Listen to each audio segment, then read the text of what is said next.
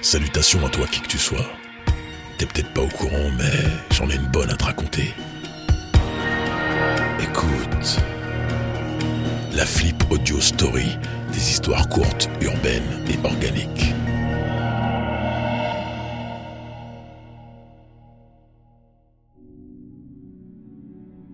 Des pièces de Scrabble, de forme plus allongée, mais elles ressemblaient à des pièces de Scrabble. Les énormes lettres alphabétiques qui recouvraient un bon tiers de leur côté en partant de la racine en attestaient. La série de blocs monolithiques allait jusqu'à F, respectant une légère courbe en zigzag jusque là où la cité chutait.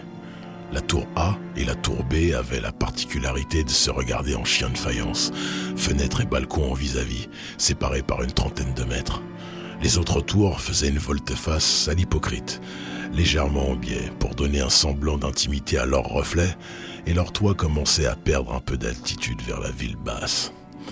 Au milieu de ces bâtiments de 16 étages sans charme, une dalle avec un dénivelé échouait sur l'autoroute, cette dernière faisant office de ceinture qui séparait les deux réalités de cette municipalité.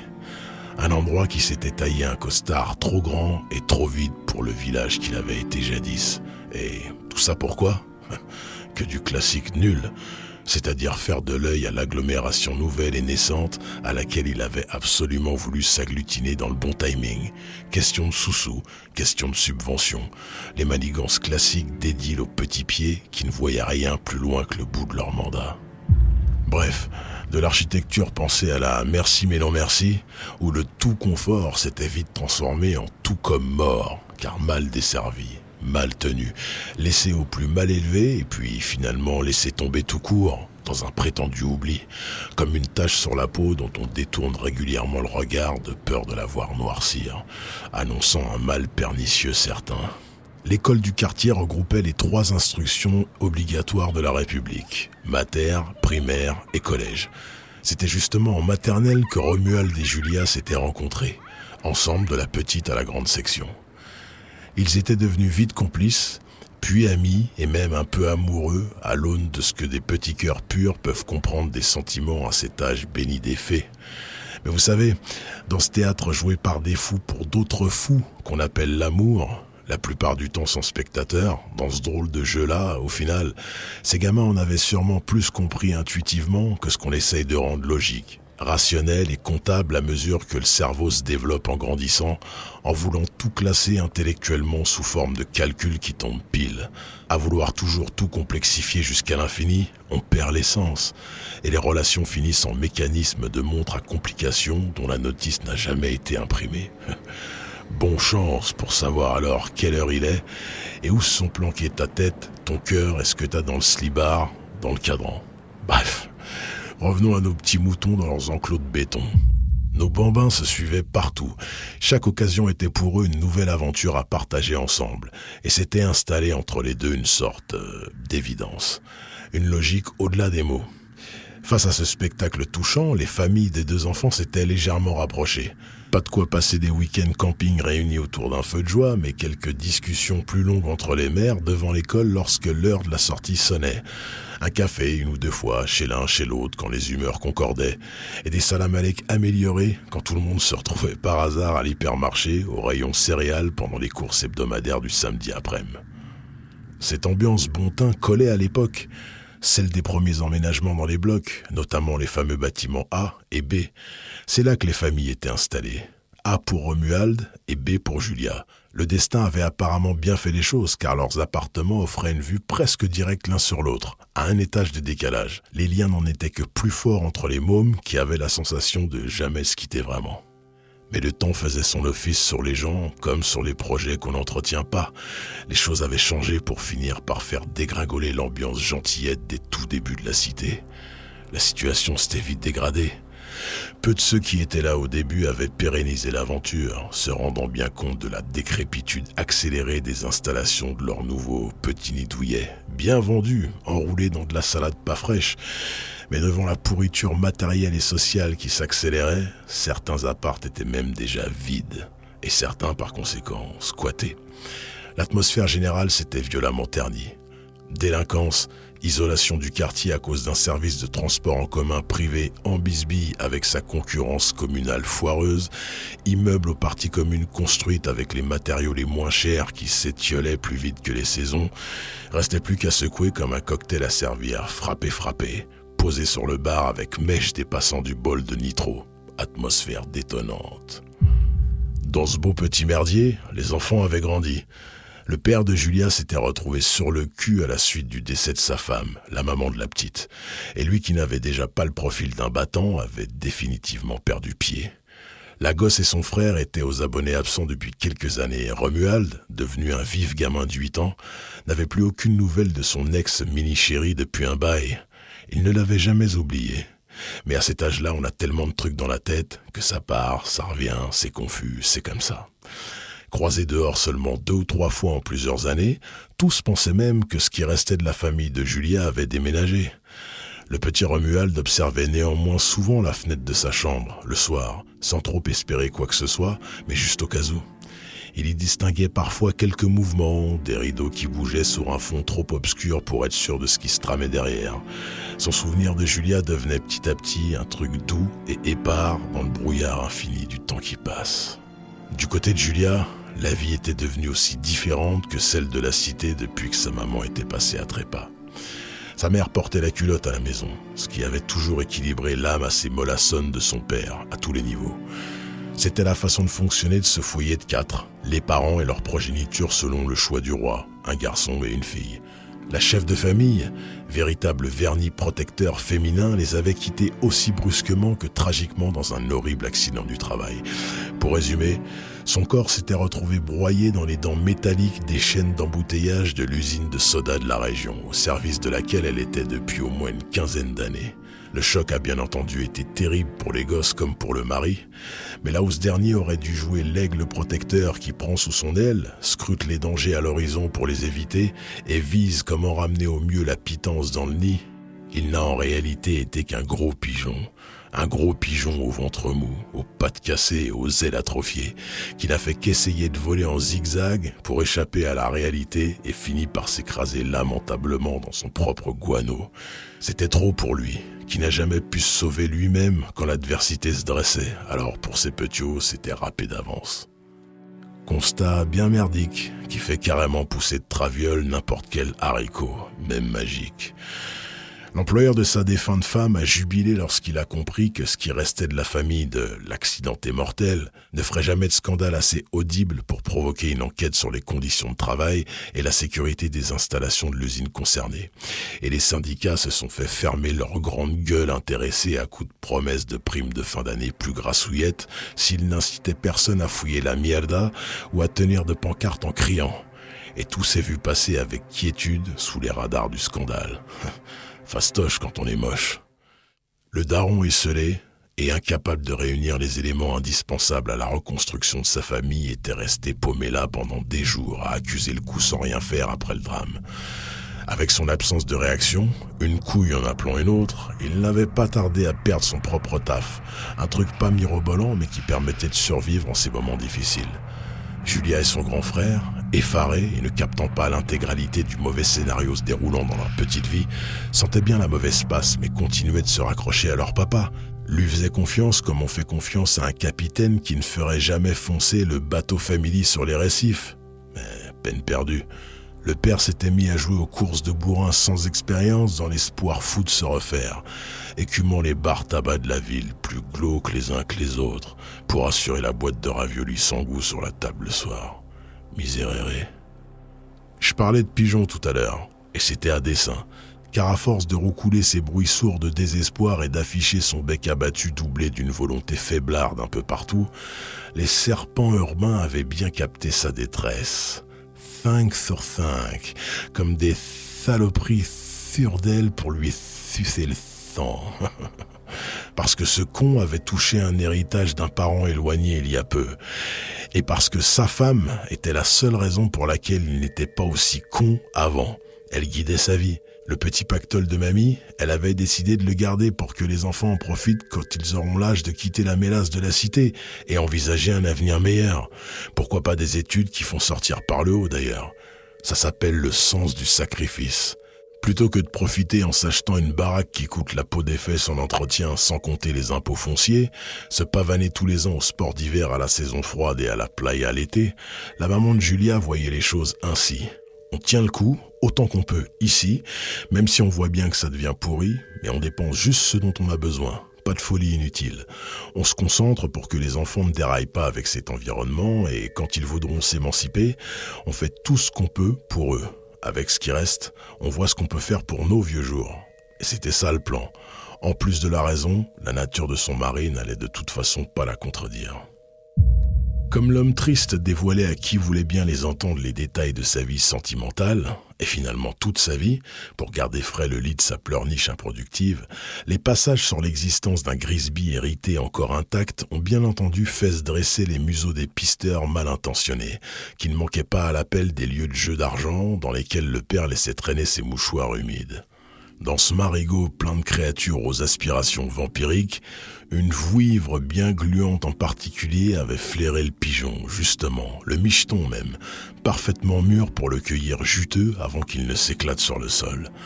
La salope, prénommée Rada, n'en était pas à son coup d'essai dans le vis de tournevis planté dans le cœur et le compte en banque de bons couillons disponibles à l'arnaque. Mais elle n'avait jamais vraiment transformé l'essai avant de se ranger des voitures avec la poire parfaite une bonne fois pour toutes. Et puis, elle aimait ce mode de vie. Elle appréciait être aux aguets traînards, à l'affût d'un amour en fin de vie pour en prendre le contrôle et le parasiter jusqu'à la moelle. C'était dans son sang à elle, le sang d'un sale serpent.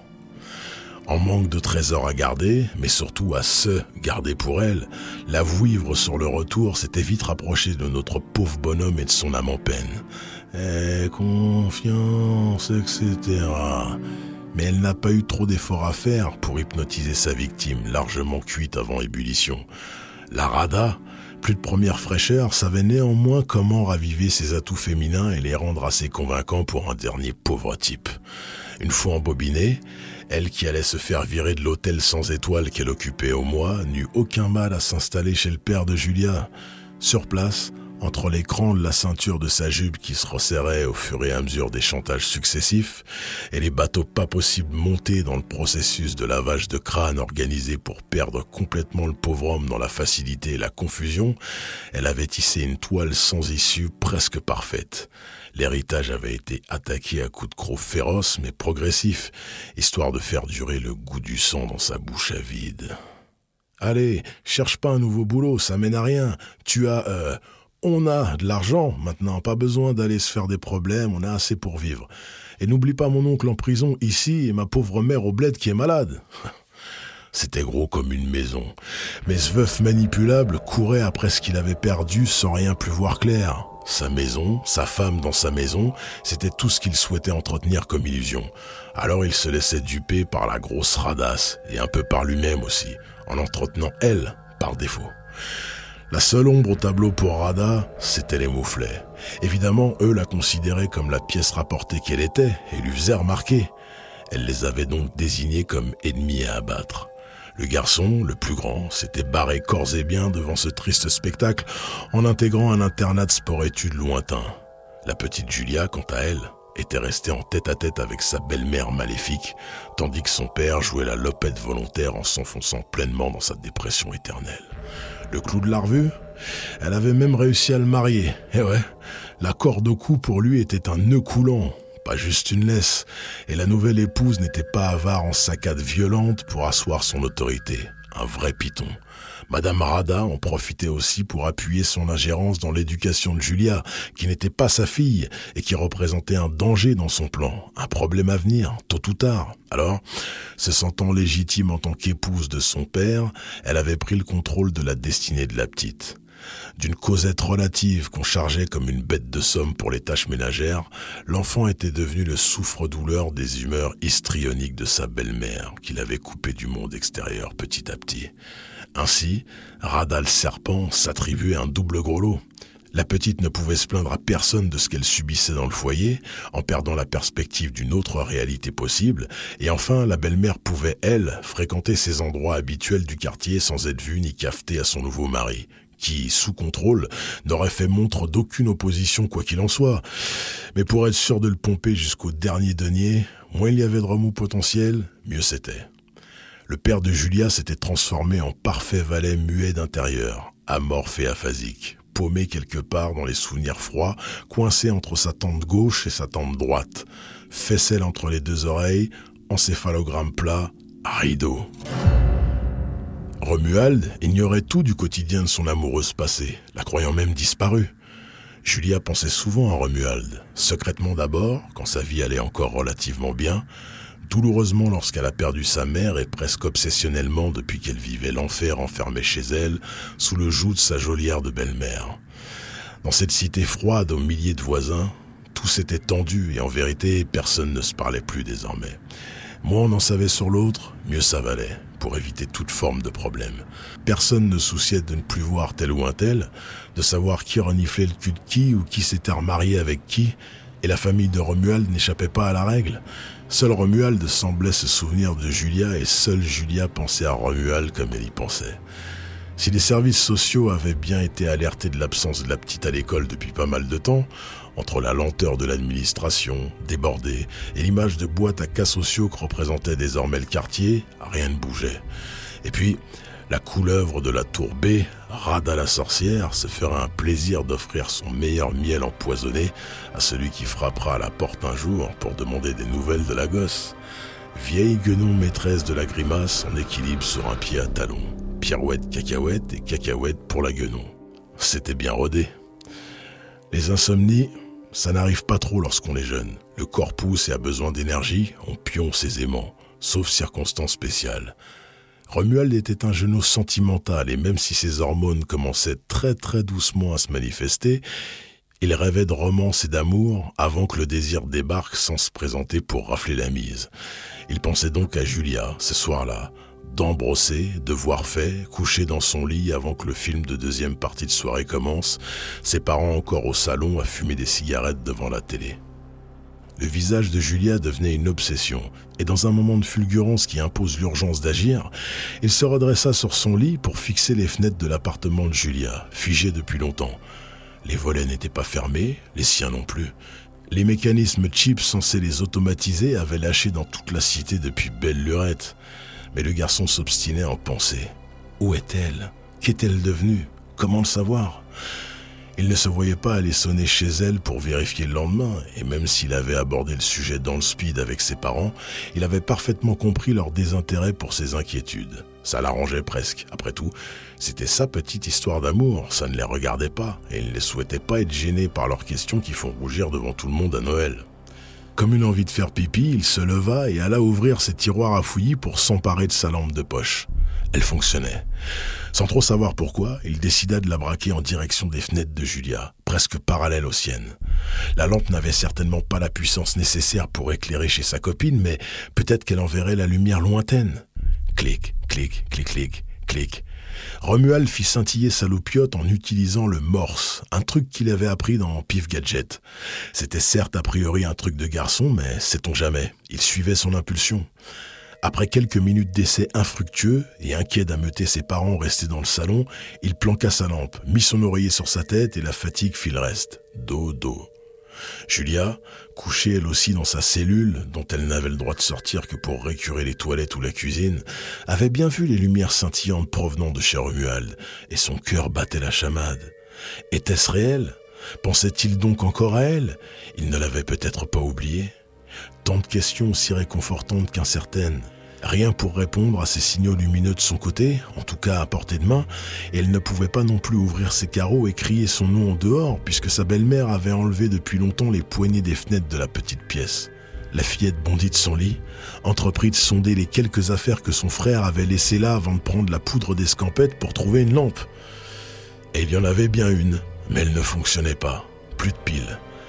Elle avait toute la nuit pour réfléchir à un stratagème afin de récupérer de quoi allumer son petit objet le lendemain et répondre à ces lueurs qu'elle espérait d'espoir. Le soir suivant, à la même heure, Romuald était couché, crevé par un match de foot qui s'était éternisé au pied de son immeuble. Il gardait malgré tout un œil veillant sur les fenêtres de Julia, attendant un miracle qui se produisit. De la tourbée, chez Julia, émanaient de brefs éclats jaunes, ponctués d'autres, plus longs. La sienne de lampe n'avait pas quitté son lit et il s'empressa de répondre sous la même forme, car oui, c'était bien du morse, et c'était bien Julia qui lui disait ⁇ Moi toujours là, et toi ?⁇ La petite connaissait ce langage qu'elle avait appris avec son frère, ce dernier l'ayant appris dans le même pif gadget que Romuald. Rien d'étonnant quand on sait que ce journal était une référence pour tous les gamins de cette époque. Elle s'était débrouillée pour chipper les piles de la petite horloge du salon que personne ne regardait plus depuis longtemps chez elle, les journées n'étant rythmées que par la télé allumée en permanence et le bruit de la porte d'entrée au gré des sorties de Rada. Les deux enfants au cœur léger communiquèrent une bonne heure à l'aide de leurs lampes de poche respectives, reprenant leur complicité comme si elles s'étaient interrompues l'instant d'avant. Tous les soirs, ils s'envoyaient des signaux, parlaient pudiquement. Julia esquivait prudemment les questions trop personnelles sur sa disparition de l'école, par peur et par honte, et lui n'osait pas aller plus loin. Ils avaient reconstitué leur petit jardin secret, et c'était tout ce qui comptait. Autant les parents de Romuald que la sorcière qui gardait captive Julia n'y voyaient que du feu. Les mois passèrent, l'été arriva et les vacances se profilaient à l'horizon. Julia était toujours évasive dans ses réponses quand Romuald lui demandait ⁇ Jouer ensemble Quand ?⁇ La dernière réponse qu'elle lui formula avant qu'il ne parte avec ses parents sous le soleil des plages normandes fut ⁇ Bientôt, promis ⁇ Tout a une fin particulièrement les congés scolaires, mais le jeune garçon était content de rentrer pour retrouver ses conversations de lumière électrique codées avec celle à qui il avait pensé tous les jours au bord de la mer. Dès son retour, le soir, il lança ses petits flashs vers la fenêtre de Julia. Il y avait bien des lueurs en réponse, mais des éclats différents, désordonnés, qui se faisaient attendre et qui ne voulaient rien dire en morse. Bizarre. Les jours suivants, même chose jusqu'au néant. Semaine après semaine, le noir, silence, plus un mot chez Julia. Inquiétude pour Romuald, temps qui passe, corps qui grandit, changement de classe, rencontre de nouvelles filles, puis oubli irrémédiablement. Bien plus tard, la police en bas de la tour B n'avait pas attiré son attention plus que ça, mais c'est dans le journal local qui traînait sur la table qu'il put lire. Drame dans les grands immeubles de la ville haute. Le cadavre d'une petite fille morte de faim retrouvée dans une famille où une femme faisait régner la terreur avant de disparaître avec son mari, laissant sa belle-fille livrée à elle-même enfermée dans sa chambre. L'enfant avait mangé une partie du papier peint pour survivre avant de s'éteindre dans l'indifférence générale. Le genre de mots qui, assemblés bout à bout, font l'effet d'un pare-choc lancé à 100 à l'heure en plein dans le front. Mais les lumières alors Romuald, littéralement hanté pendant des années par cette nouvelle, comprendra en vieillissant. Il comprendra que les corps en décomposition émettent parfois des gaz lumineux. Voilà pourquoi, à son retour de vacances, le dialogue n'avait eu aucun sens. Parler avec les morts ne lui avait rien donné à comprendre. Vivre en grandissant avec le fantôme de Julia dans sa tête non plus. Alors, difficile maintenant de faire briller son avenir.